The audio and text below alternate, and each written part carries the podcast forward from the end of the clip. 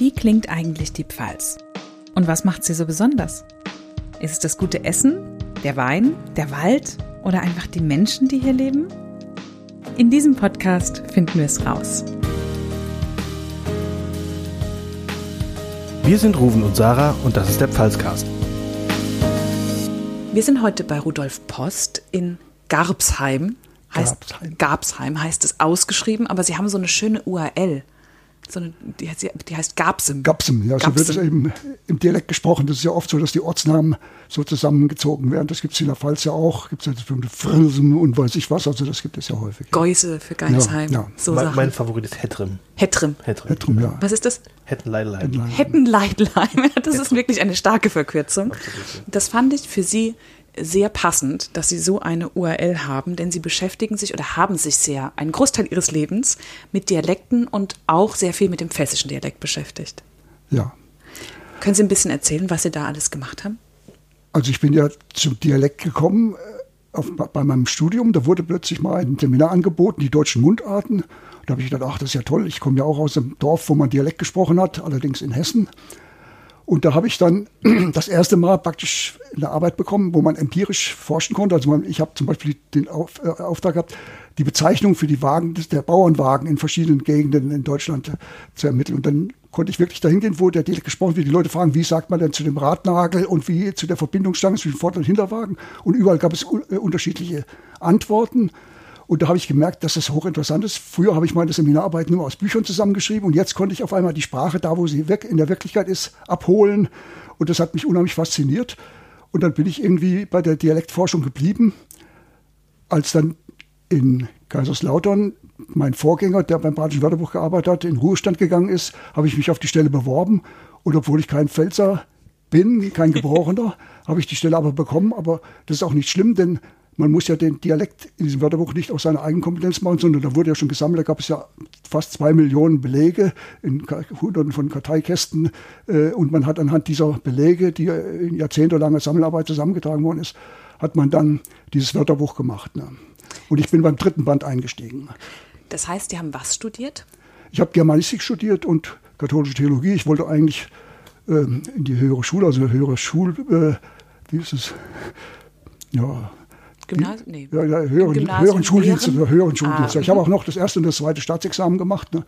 Und dann habe ich aber dann promoviert, auch über ein dialektologisches Thema in Mainz und bin dann halt in der Pfalz gelandet und bin dort herzlich aufgenommen worden und ich habe mich auch gut einarbeiten können. Und es ist oft so, wenn man von außen kommt, sieht man manches vielleicht schärfer als jemand, der drin ist. Der denkt immer, sein eigener Dialekt, das wäre das normale Pfälzisch. Ne?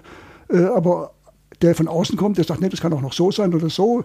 Viele Pfälzer haben dann gesagt, ja, wenn man meinetwegen sagt, der Bub, ne, das gibt's nicht, äh, das heißt der Bu, aber es gibt eine Ecke in der Pfalz, wo man auch der Bub sagt und so weiter. Ne, und so viele andere Sachen gibt es da. Ne.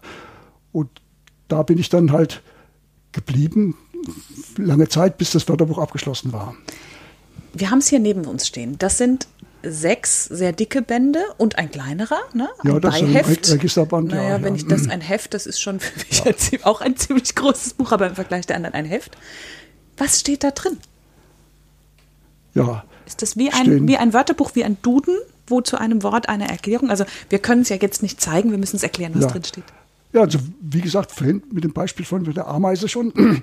Also es gibt dann Stichworte, die aber mehr oder weniger standardsprachlich sind. Ameise. Ne? Aber dann geht es los, dann wird die Lautform abgearbeitet, da heißt dann Emetz, Westpfalz und Umens da und Ometz da und, und Seichems und so im Süden und so weiter gibt es ganz viele Bezeichnungen. Und dann ist erstmal die Lautung abgeklärt und wo diese Lautung für dieses Wort vorherrscht. Ne?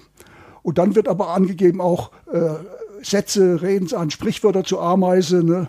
Und dann ist der Artikel von der Ameise vielleicht eine Spalte oder länger. Es gibt manche über Machen, die, die gehen sieben, acht Spalten, weil Machen ja ein unheimlich wichtiges Wort in, der, äh, in, in den Mundarten ist. Und so muss man sich das vorstellen. Also es ist praktisch immer ein Stichwort, zu dem dann die jeweiligen Lautungen angegeben werden. Manchmal gibt es aber auch nur eine Lautung.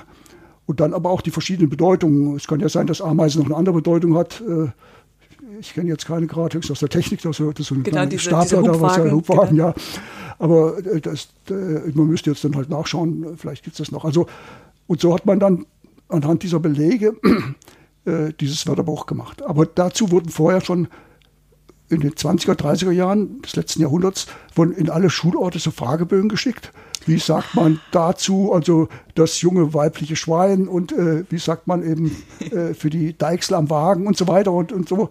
Und da haben die Lehrer, waren das meistens, haben dann oder zur Hilfenahme der Schüler immer ausgefüllt. Ne? Und da hat man relativ gute Überblick und es sind ja auch ein paar hundert Karten in diesem Wörterbuch, Sprachkarten.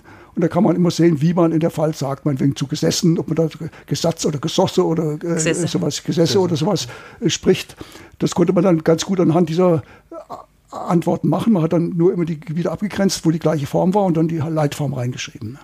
Und das ist auch sehr schön, wenn jemand sich mit dem Pfälzischen mal befasst, dann sieht er die Reichhaltigkeit und Vielgestaltigkeit. Ne? Also dass in der Gegend von Kusel oft ganz andere Ausdrücke sind als in der Vorderpfalz und im Norden andere als im Süden. Also auch Wortschatz äh, unterschiedlich. Und natürlich die Lautung sowieso schon. Also für ähm, ich habe, dass man sagt, ich Hund, ich habe, ich hen und so, sowas, das gibt es ja schon auch. Ne? Aber auch mit dem Wortschatz, dass also die Bezeichnung für den Feldsalat da Philipp hier ist und da eben äh, Dollerche und andere äh, Wörter gibt es da eben auch. Ne? Und diese Sprach, also man sagt, glaube ich, Binnengrenzen, Ja. die, die sind in, ähm, sind die für jedes Wort anders? Ja, ja, also nicht für jedes, aber, aber im im Allgemeinen der Wortschatz ist sehr vielgestaltig und man kann also quer durch ganze Pfalz überall äh, Sprachlinien erkennen. Während bei der Lautung, da gibt es ja welche, die dann immer so an dem Pfälzer Wald langlaufen, die sogenannte Pfälzer Waldschranke, dass also ganz viele Besonderheiten da abgetrennt werden, die Westpfalz von der Vorderpfalz. Aber bei den Wörtern ist es oft sehr unterschiedlich. Ne? Also, und es gibt keine klaren äh, Massierungen von, von, von den äh, Wörtern da oder Wortgrenzen. Das merk, ich merke das bei manchen Wörtern, dass es eine Grenze manchmal gibt für einige Wörter, die quasi, ähm, wo es in, in Speyer anders gesprochen wird als in Ludwigshafen. Ich komme nämlich aus der Nähe von Speyer Mhm. Ja, ja. und manche Wörter werden da anders gesprochen als in Ludwigshafen und da merke ich es jetzt, Mhm. da wo ich jetzt wohne, über der Oma, über der wir wohnen, die sagt dann Sachen anders. Ich Ja. glaube, Feldsalat ist so eine, so eine Geschichte, wo die anders sagen. Genau. Aber jetzt haben wir sie schon ein bisschen angesprochen, äh, diese, wie man quasi, vielleicht fangen wir außenrum an. Wo grenzt man denn eigentlich das Pfälzische ab? Also wer spricht Pfälzisch und ähm, ja, wie kann man es eingrenzen? Wo wird Pfälzisch gesprochen? Also man kann es an bestimmten sprachlichen Merkmalen abgrenzen. Also einmal schon nach Süden, äh, Südosten auch, die P-Verschiebung, also äh, das Pund und Pfund und so weiter. Es gibt ja diesen berühmten Spruch, in der Palz geht der Pfarrer mit der Pfeife in die Kirche. Also da wird immer, werden diese P-Form gebraucht, während man im Süden, dann im Alemannischen, dann sagt, in Pfalz geht der Pfarrer mit der Pfeife in die Kirche und so weiter. Das wäre das eine. Dann zum Lothringischen rüber, da ist diese Hus, Hauslinie, ne, also da sagt man Hus und, so, und Is für Haus und Eis. Zum Hunsrück rüber ist es die Dat-Das-Linie, also dort sagt man Dat und Et und Allet und so weiter, während in der Pfalz dann das alles S und so weiter.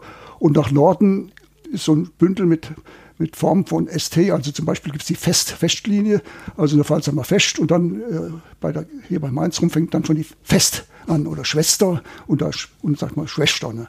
Und äh, das sind so die vier Abgrenzungen. Wenn also jemand Fest sagt und das und Haus und Appel ne, oder, oder Pund, dann ist er etwa aus der Gegend hier, aus der Pfalz. Ne. Wo natürlich die Abgrenzung zwischen Rheinhessen und der Pfalz fließend ist. Also das Nordpfälzische geht oft mit dem äh, Rheinhessen zusammen. Also da sagt man ich Hun und ich Sein und so weiter. Äh, das ist ja schon äh, hier typisch für Rheinhessen, aber in der Nordpfalz aber auch. Und während dann in der übrigen Pfalz sagt man ich hab oder ich hab und so weiter. Ne. Und ich bin oder ben. Ich finde, ganz nah merkt man wenn man aus Frankenthal nach, nach Bobenheim-Roxheim kommt. Ja. Bobenheim-Roxheim ist schon fast rein hessischer Dialekt, also in Worms ja. dann sowieso schon, aber das ist ganz nah beieinander. Ne? Ja, ja, natürlich. Also es ist oft so, irgendwie muss ja eine Grenze zwischen zwei Orten mal lang gehen und dann ist von dem einen zum anderen Ort halt eben anders, ne? ähm, schlagartig dann. Ne? Und ist das deshalb so, weil sich dort früher quasi die Populationen nicht vermischt haben? Das schon auch, gerade weil auch der Pfälzerwald zum Beispiel so eine Sprachschranke ist, das war auch eine Verkehrsgrenze. Ne? Und ähm, dann haben die Leute nicht so viel Kontakt miteinander gehabt und dann haben sich die Dialekte gesondert entwickelt und konnten sich nicht angleichen aneinander. Ne? Ist auch oft zu Konfessionsgrenzen, also weil dann die Leute nicht geheiratet haben, rüber und rüber, denn oft wurde ja durch Einheirat, wurde ja dann ein Dialekt von einem anderen Dorf den Leuten bekannt und die Kinder haben dann vielleicht, weil es prestigereich ist, die Aussprache der Mutter genommen ne? Äh, und dann hat sich das im Dorf so verbreitet und so ver- kann man das sich ein bisschen erklären manchmal. Also es wird oft äh, gesagt, einmal das Prestige eines Dialekts, äh, ob er vorgeht oder zurück und dann auch äh, Verkehrsschranken, also dass die auch das beeinflussen, diese, diese Kleinkammerigkeit der, der Dialekte. Das hatten wir jetzt am Anfang schon ein bisschen angesprochen. Äh, da bleiben wir beim, beim Prestige. Nämlich, wir haben darüber gesprochen, wie es sein kann, dass manche Dialekte ähm, lieber gesprochen werden oder auch außerhalb des eigenen, des eigenen Raums äh, gerne gesprochen werden oder nicht. Und Sie haben uns so schön erklärt, woran das liegt. Ja, also es ist so, es gibt jetzt eine Beliebtheitsskala von Dialekten und manche rangieren ganz weiter oben, manche weiter unten. Und es hängt oft damit zusammen, wie weit die Landschaft, in der der Dialekt gesprochen wird, kulturell als äh, höher stehend angesehen wird oder auch wirtschaftlich. Und dann wird diese Form gern übernommen, während wenn man aus so einer hinterwäldlerischen Gegend kommt und so weiter, wo, wo sich nichts abtut und dann übernimmt man dann nicht so sehr. Ne? Und, und spricht es auch nicht so sehr nach außen hin, intern schon, aber nach außen hin äh, sagt man auch, ich möchte doch nicht als Hinterwäldler erkannt werden und dann vermeidet man den Dialekt. Ne? Während andere, die sind halt selbstbewusst und können das so sagen. Ne? Also das ist hier in der Pfalz noch sehr stark, dass die sich zwar nach innen raus rühmen, Pfälzer zu sein, aber wenn sie dann nach außen hin äh, hinkommen im Urlaub irgendwie, dass sie dann doch zunächst mal versuchen zu verhindern, äh, gleich mit dem breitesten Feld sich da aufzulaufen. Das heißt auch, Sie haben vorhin ähm, angesprochen, Sie sind ähm, beim Mundart Dichterwettbewerb heißt es, glaube ich. Ja. Sind Sie in der Jury? Das heißt, auch das ist ein Wettbewerb, der eher innerhalb der Pfalz ja, ja, prestigeträchtig ja ist. Pfälzischer Mundartdichterwettstreit und es werden Gedichte nur angenommen, die in etwa in pfälzischer Mundart geschrieben sind, also aus der Kurpfalz da drüben auch, aber und zum Saarland hin sind auch schon Leute, die dazugehören. Also die, die, die, das Saarland ist ja teilweise auch noch sprachlich gesehen pfälzisch. Und äh, da äh, kommen dann die Einsendungen, manche auch aus dem südlichen Rheinhessen noch, aber im Großen und Ganzen ist es äh, eben für Pfälzer gedacht. Und der ist ja, der in Bockenheim ist ja der, der älteste und längste, der schon seit den 50er Jahren, ist jetzt schon über 60 Jahre, äh, ist dieser Wettbewerb. Und äh, es ist immer interessant zu sehen, was für Dialekte da zusammenkommen, aber auch welche weiten Spektren die Leute haben. Ne? Also man kann Lustiges machen, man kann Ernstes machen. Also das, früher hat man ja mit Mundartdichtung immer so schenkenklopfenden Humor verstanden, dass man immer lustig sein muss und so Büttenreden, Zeug und so weiter. Aber das ist heute schon ganz anders. Ne? Es gibt heute wirklich sehr anspruchsvolle ähm, Leute, die sehr anspruchsvoll die Mundart als literarisches Ausdrucksmittel benutzen und, und dann sehr gute Sachen machen. Ne?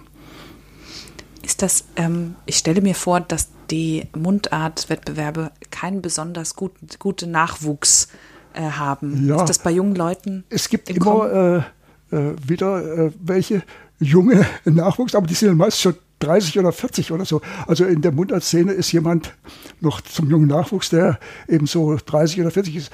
Also ich bin ja schon jetzt, glaube ich, seit 30 Jahren dabei und wir haben damals schon gesagt, ach, wenn wir uns die Leute anschauen, irgendwann müssen wir die alle das Treppchen hochheben dazu zu ihren Vorstellungen. Aber es ist nicht so gewesen. Also es kommt doch immer wieder Junge nach und der Durchschnitt, ich habe dann mal das so ausgerechnet, bleibt eigentlich immer gleich. Ne? Äh, es sind dann doch immer ein paar Junge, die nachkommen, die Älteren, die wegsterben. Aber wenn man jetzt die Preisträger sich anschaut, ich würde sagen, so der Durchschnitt ist meist so um die 50, 60 ist der äh, schon. Aber es ist ja auch nicht schlimm, man darf ja nicht jetzt äh, nur, ähm, nur weil jemand alt ist, den diskreditieren. Der kann auch gute Texte schreiben und, und Gedichte. Natürlich, es wäre nur schade, wenn, äh, wenn das aussterben würde. Ja. Ne, das ist das immer, was ja. schade ist. Es ist halt so, dass ein paar Junge das auch machen, aber die sind dann doch Exoten noch. Ne? Und äh, die machen auch anderes. Wir haben, bieten dann jetzt ja auch an, dass man Rap machen kann oder Limericks oder oh. irgendwas. Und da sind gute Sachen äh, dabei. Also man versucht auch ein jüngeres Publikum anzusprechen. Und man ist auch schon mal in die Schule gegangen, um da zu werben. Da haben auch Schulklassen sich beteiligt.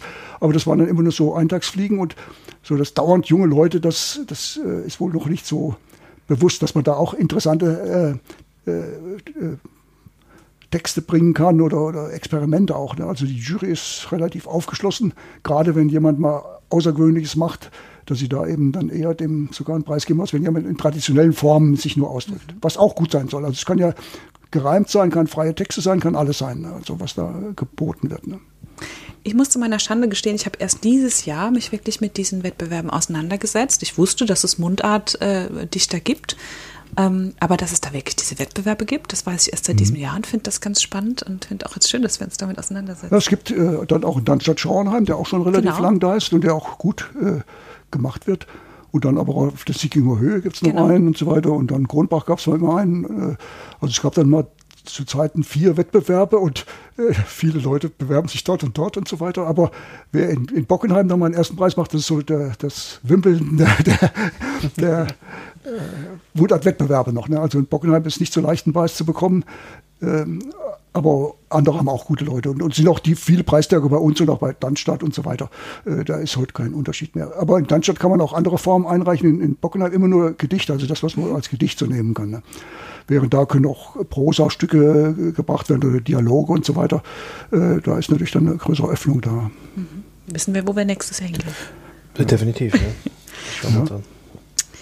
Ich habe mich ein bisschen in Ihrem äh, Buch eingelesen äh, und darin stehen auch Gedichte an denen sie ähm, zeigen, welche Binnengrenzen es innerhalb des Pfälzischen gibt's, ja. gibt. Und ähm, da äh, werden wir vielleicht mal versuchen, ähm, das ähm, also es gibt eins, das heißt so Estes und eins, das heißt Kups wie gesprungen. Und ähm, vielleicht können Sie da noch ein bisschen was sagen, wie sich innerhalb der Pfalz, was es da so für Linien gibt, wie mhm. sich da das verändert. Ja, also jetzt bei dem Satz Kups wie gesprungen, da könnte man sagen, das muss aus der Vorderpfalz kommen, weil da das E noch hinten dran ist bei den Partizipien der starken Verben. Also in der Westpfalz würde man sagen, Kups wie gesprungen. Da wird das E nicht mehr gesprochen. Also da gibt es die sogenannte äh, Gebroch, Gebrochenlinie und gesungen, gesungen und so weiter. Also alle Partizipien der starken Verben werden in der Vorderpfalz noch mit E gesprochen, die anderen aber ohne. Ne?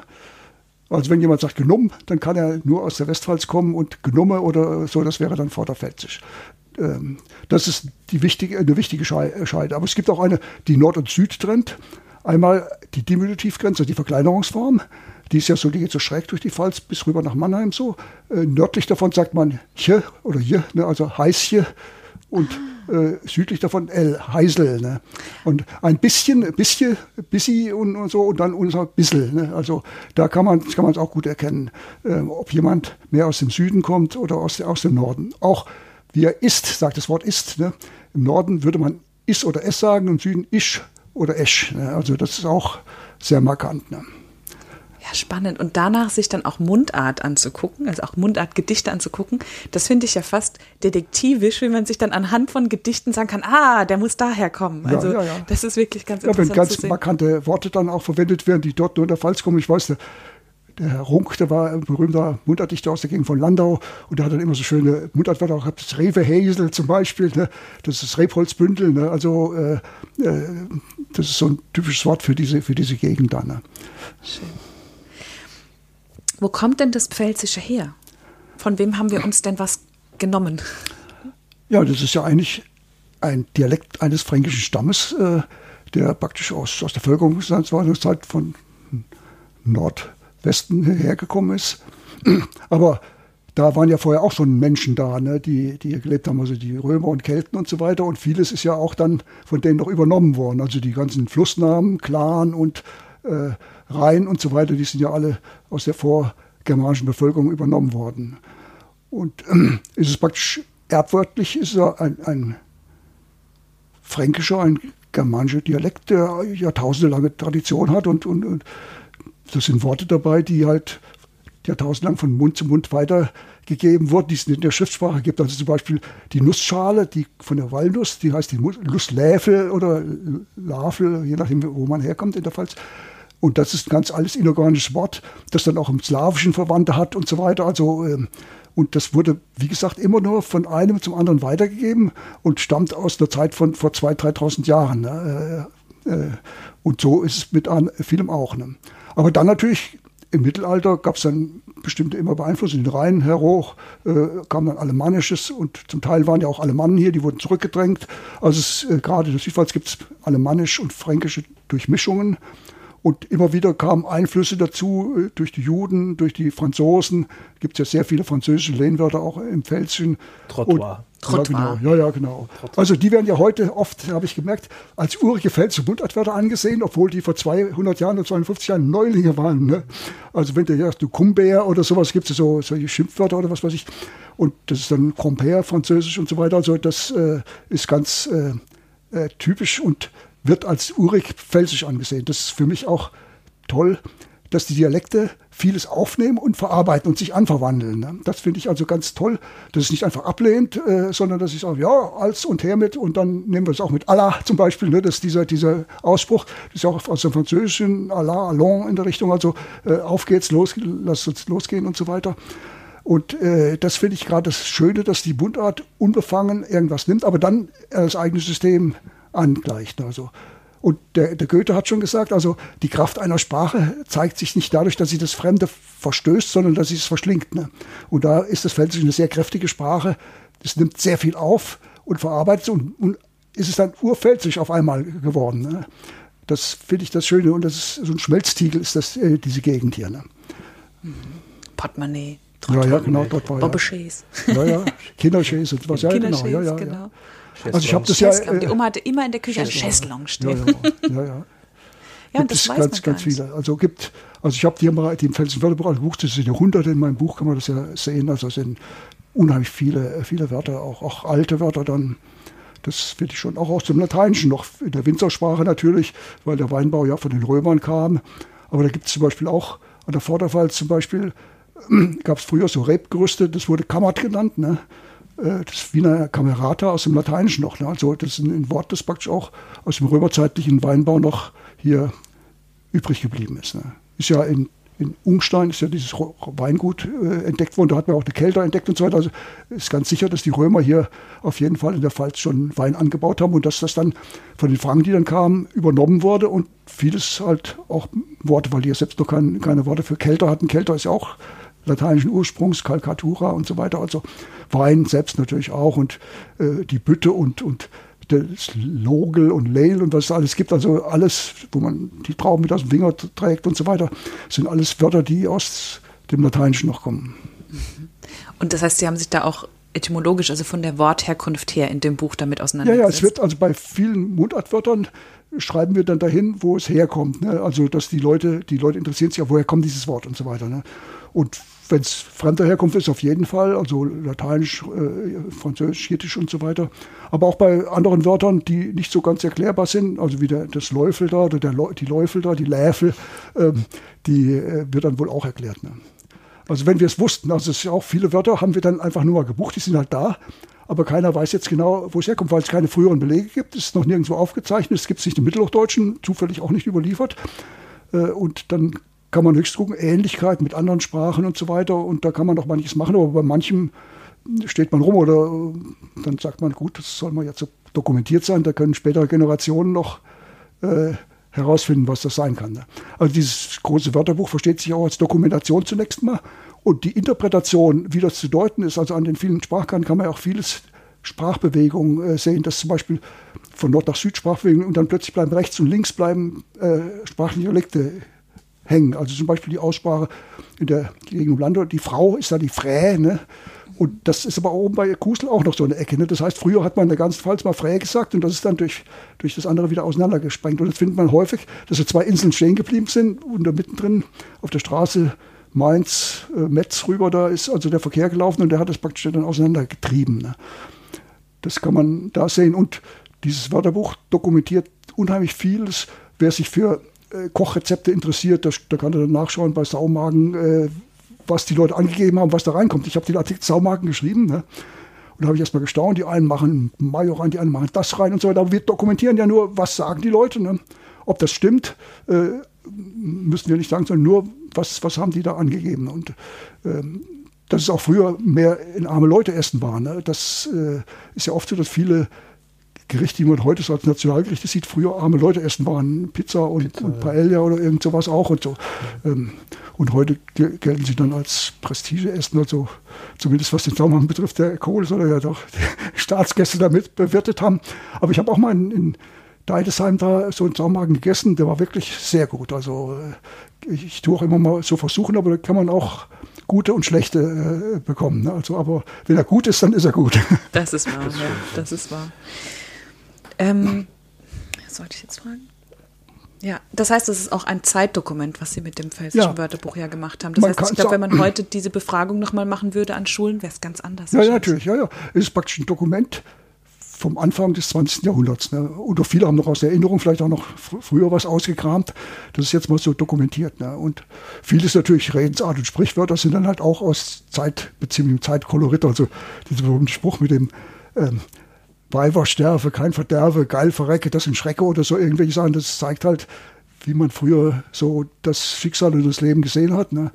Dass man die Frau stirbt, ist nicht so schlimm, man kann ja wieder heiraten, aber wenn das Pferd stirbt, muss man für viel Geld ein neues kaufen ne? oder sowas. Ne? Also auch die Armut und äh, auch die Deftigkeit, auch wie man Kinder erzogen hat und auch die Klischees über Geschlechter. Es gibt unheimlich viele negative Bezeichnungen für, für äh, redselige Frauen, aber weniger für Männer, ne? weil das halt äh, und umgekehrt dann für, für versoffene Männer dann auch wieder mehr und so weiter. Da kann man auch sehen, was wurde bei den verschiedenen Ge ähm, Geschlechtern sanktioniert, ne? also auch in der Sprache dann. Ne? Was wird als positiv angesehen ja, genau, und was als oder negativ? negativ. Ja, also man das Negative, dann, dann gibt es halt äh, Schimpfwörter oder, oder, oder Wörter, die dann halt als Sufflappel oder weiß ich was, das ist dann halt negativ oder so. Sehr spannend. Und ich habe in Ihrem ähm, Buch auch gelesen, dass Sie ähm, Prognosen für die zukünftige Entwicklung zumindest ein wenig. Ja, ein bisschen kann man schon sagen.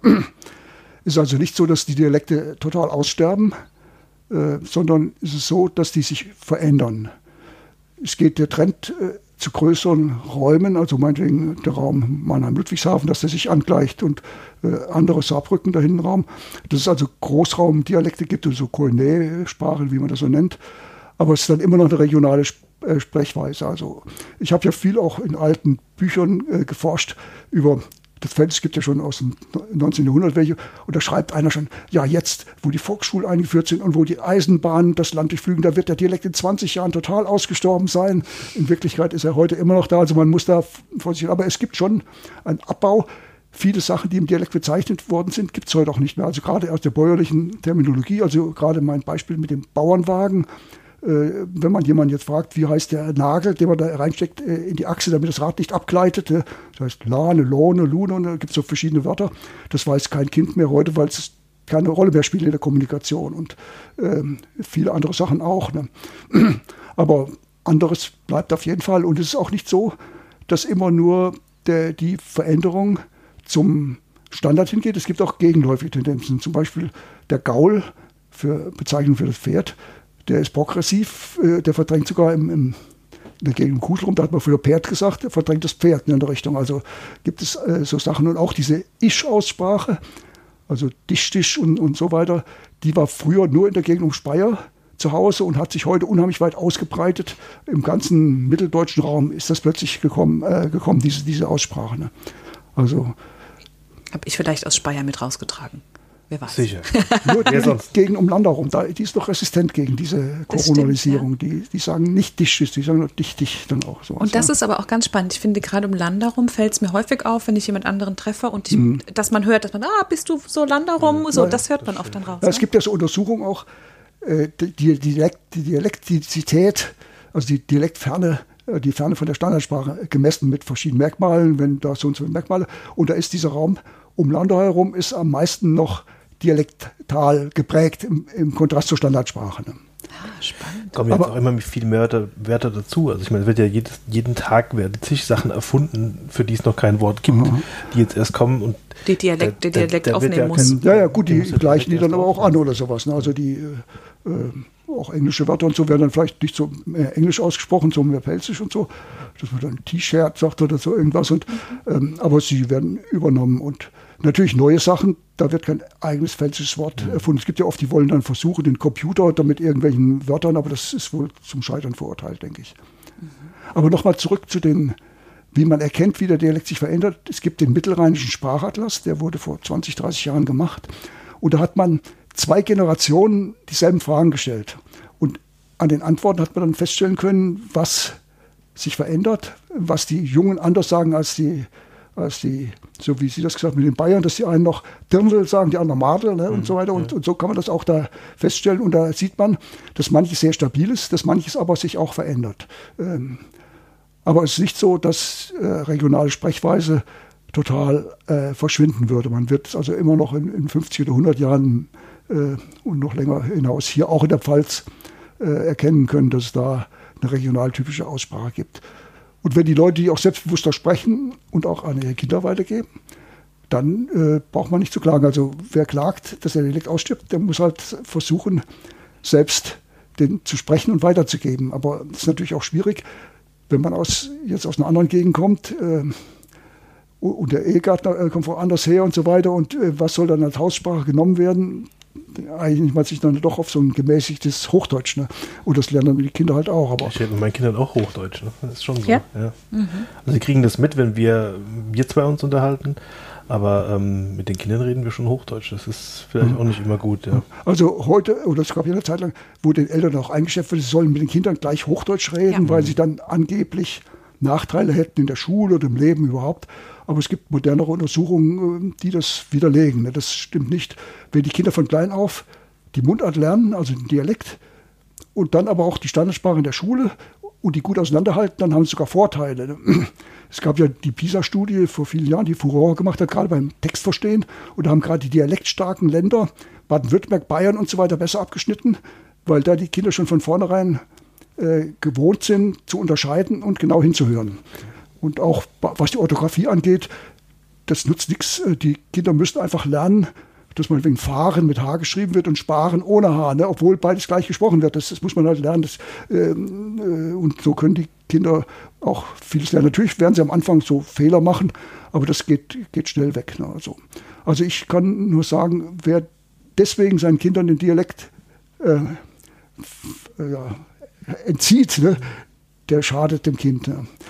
Es wäre besser, wenn, wenn, wenn das Kind in der Landschaft, wenn es möglich ist, noch den Dialekt lernt äh, weil es auch eine gewisse Beheimatung gibt. Dialekt ist ja auch Heimat. Ne? Also jemand, der jetzt lange in der Pfalz äh, gelebt hat und dann wieder mal in die Pfalz zurückkommt und dann wieder Pfälzisch hört, da geht ihm das Herz auf. Ne? Und äh, so ist es natürlich auch bei anderen Dialektsprechern auch. Ne? Also nicht nur in der Pfalz, aber äh, Dialekt wird sehr stark äh, emotional besetzt mit, mit Heimat und Geborgenheit ne? und Vielfalt ist aber ein bisschen subversiv auch. Ne? Man kann auch frotzeln und, und schimpfen und so weiter, ohne dass es so gemeint ist. Also äh, das wird ja auch sehr gut beschrieben, schon bei früheren Wilhelm Heinrich Riel, der mal in den 1900 die Pfälzer so eine Studie gemacht hat, der schreibt das sehr schön über die wie die Pfälzer das mit der Sprache machen, dass ihnen die, die Sprache armstick aus der Kehle springt, so, so sagt er das. Und äh, dass man bei einer normalen Wirtshausunterhaltung meint, es gäbe schon eine Schlägerei, aber in Wirklichkeit unterhalten die Leute sich nur.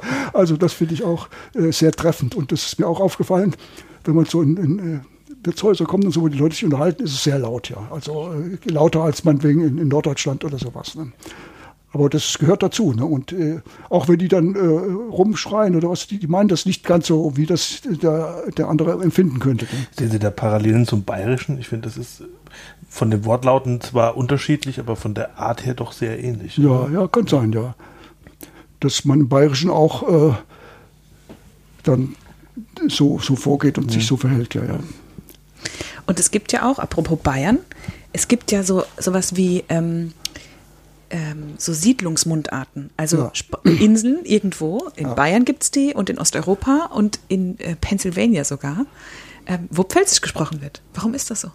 Ja, es sind ja vor 300, 200 Jahren viele hier aus der Pfalz ausgewandert, weil halt Not war und auch politische Unfreiheit und haben dann da äh, in, zunächst mal in Südosteuropa, Ungarn, Rumänien, äh, auch Russland, sich niedergelassen und da gibt es dann ganze Dörfer mit so Siedlungsdialekt, die pfälzisch geprägt sind. Ne?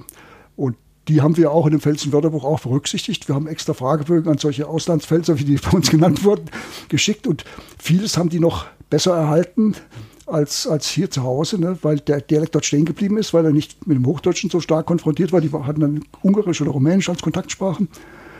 Und das ist auch äh, hochinteressant, dass es das gibt und dass die das doch sehr lange beibehalten haben. Und das Pennsylvania-Deutsche ist ja stark auch von der Struktur her äh, vom Pfälzischen geprägt, also die Laut Lautung und so weiter, kann man sagen, nur gegen um Frankenthal, ähm, das, das sind die meisten äh, Gemeinsamkeiten. Aber es ist heute eine eigenständige Sprache, die sich dynamisch unheimlich weiterentwickelt.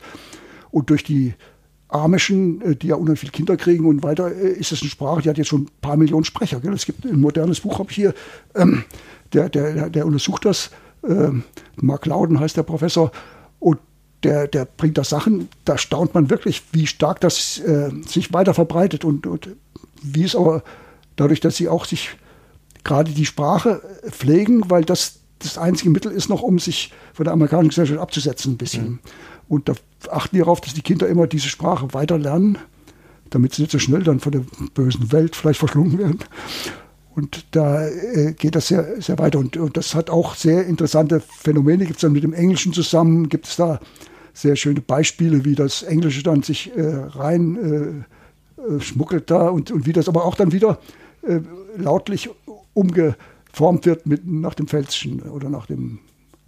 Es waren natürlich auch Schweizer und so weiter, aber es so, sind dann oft so Ausgleichsmundarten. Aber es gibt viele, die relativ äh, deutlich pfälzische Charakteristika haben.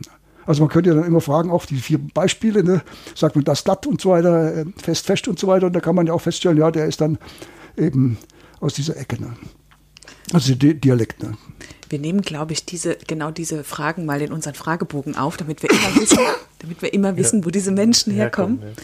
Ja. Aber ich glaube, wir können festhalten, ähm, das Pfälzische ist ähm, robust, es lässt sich so schnell nicht vertreiben, auch wenn im 19. Jahrhundert schon gemutmaßt wurde, es würde weggehen. Wir tun unseren Kindern einen Gefallen, wenn wir ihnen den Dialekt schenken und ihn nicht wegnehmen. Ähm, Ruven wird im nächsten Jahr bestimmt beim Mundartdichterwettbewerb rappen. Nee. nicht so schnell. Also lieber schreibe ich ein Gedicht mit. Ja, sehr gut. Ja, aber ich habe mit meinen Kindern mehr Dialekt sprechen, das habe ich mitgenommen ja. auf jeden Fall. Ja, ja. Und mit denen mal auch solche Wettbewerbe zu besuchen, könnte bestimmt auch das spannend sein bestimmt, und das solche Sachen, ja. Ähm, gibt es für Sie noch etwas, was Sie den Menschen, die das hören, mitgeben wollen zum Pfälzischen? Sie dürfen jetzt alles erzählen, was Sie wollen. Ich finde, wichtig ist, dass die Leute diese komplexe die sie haben, äh, Felsisch sei ungebildet und sei ein verdorbenes Hochdeutsch. Das stimmt nicht. Das ist eine Sprache mit eigenen Gesetzen. Ähm, laut gesetzlich ganz genau äh, kann man das nachvollziehen, warum das so und so sein muss. Es ist keine Willkür dass, dass diese alte Kultursprache ist ja praktisch immaterielles Kulturerbe, ne? das in den Köpfen nur noch aufgehoben ist und jetzt auch im Pfälzischen Wörterbuch, aber da ist es auch nur tot auf, auf, Buchstaben. Es muss gesprochen werden und sich weiterentwickeln. Äh, man braucht keine Angst haben, neue Wörter aufzunehmen. Man muss nur versuchen, die pfälzische Struktur beizubehalten. Das finde ich wichtig. Ne? Und dass Leute, die auch in die Pfalz kommen, dann zumindest in zweiter Generation ihren Kindern dann die Möglichkeit geben, dass sie auf dem Schulhof oder sonst wo äh, mit Pfälzern in Kontakt kommen und das auch pflegen und sie nicht abstrampfen, wie sagst du denn jetzt, gell, oder so, sondern dass man das, ah toll, da hast du ja hier ein Wort aus der Region aufgeschnappt, das ist ja ein interessantes Wort und so weiter. So sagt man hier halt. Ne? Und dass das was, was Besonderes ist, einen Dialekt zu können. Äh, und dass es stolz machen kann, äh, Dialekt zu sprechen. Und das auch verbindet, ne? Ja, natürlich. Das Heimat ist natürlich. Es, ist, tut auch praktisch die Leute, ähm, wenn jemand äh, auf der Behörde mit den Leuten Dialekt spricht oder merkt, die Leute sprechen auch Dialekt und dann haben die einen ganz anderen Zugang mhm. zu den Menschen. Ne? Und es wird oft bei Leuten, die Service-Dings haben, da wird darauf geachtet, dass die Leute auch den Dialekt äh, können, weil wenn es so knall da Hochdeutsch mit den Leuten umgehen, da fühlen die sich äh, klein. Und wenn man aber herzlich dann, ah, guck mal, und wie ist das und so weiter, dass man dann eben viel eher an die Leute rankommt. Ne? Mhm. Äh, das ist ein verbindendes Merkmal. Das stimmt, ja. Vielen herzlichen Dank. Äh, mir fällt es jetzt leichter, wieder stolz auf meinen Dialekt zu sein. Ich finde es schön, was Sie da für eine Arbeit reingesteckt haben. Man merkt die Leidenschaft dafür. Und ja, ja ich sage von Herzen vielen Dank. Nee, es war wirklich die Arbeit an den Dialekten für mich. Ich habe immer gesagt, ich mache was, was mich unheimlich interessiert, was mir Spaß macht und ich kriege noch Geld dafür. Das ist super. Das ist, da ja, haben wir alles ja, ja. gemacht. Ja, das war schön. Und Vielen Dank. Und man macht was, das habe ich auch noch, also was über die Jahrhunderte bleibt. Dieses Wörterbuch wird ja so schnell nicht mehr wiederholt. Und da wird noch in 50, 100 Jahren werden Leute reinschauen und erhellende äh, Sachen bekommen, die dann eben äh, wirklich äh, was bringen. Aber wir haben auch da Anfragen gekriegt äh, an der Arbeitsstelle wegen irgendwelchen Beleidigungsprozessen und so weiter. Da kam ein Lehrer, gell?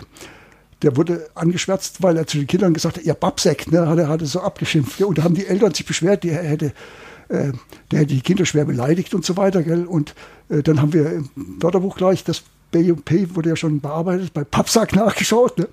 Und da steht dann da, also erstens schon auch Schimpfwort, aber dann auch lärmende Kinderschar steht als, auch als Bedeutung und so weiter. Und da hat er gesagt, ja, ich habe gemeint lärmende Kinderschar, gell, die Bedeutung, äh, wo ich gesagt habe, Pappsack. Und dann hat er kein Disziplinarverfahren gekriegt, weil er die Kinder irgendwie schlimm behandelt hat oder dergleichen. Also das gibt schon, aber ich meine auch manchmal, ich hatte auch schon mal Anfragen, dass wegen Dialekt äh, bei Verbrechen der Erpresser hat so und so was gesagt, ist das regional eingrenzbar. Ne? Oder bei irgendeiner Vergewaltigung hätte der Täter immer gesagt, gell, gell, also diese die Bestätigungspartikel, ne? ob, ob, man die eingrenzen kann und so weiter. Aber die ist natürlich nicht so eng einzugrenzen. Man kann natürlich sagen, der muss dann aus dem süddeutschen Raum kommen, aber äh, weil anderswo, sag mal, Woll oder äh, irgend sowas anderes und so. Aber bei anderen Sachen kann man das schon machen. Und es gibt ja auch wirklich so heute forensische Linguistik, die also praktisch, wenn Erpresseranrufe kommen, anhand von sprachlichen Merkmalen versuchen, die Sozialisation, die Herkunft und so weiter von den Menschen äh, zu erfassen. Ne? Spannend, toll. Vielen Dank. vielen Dank.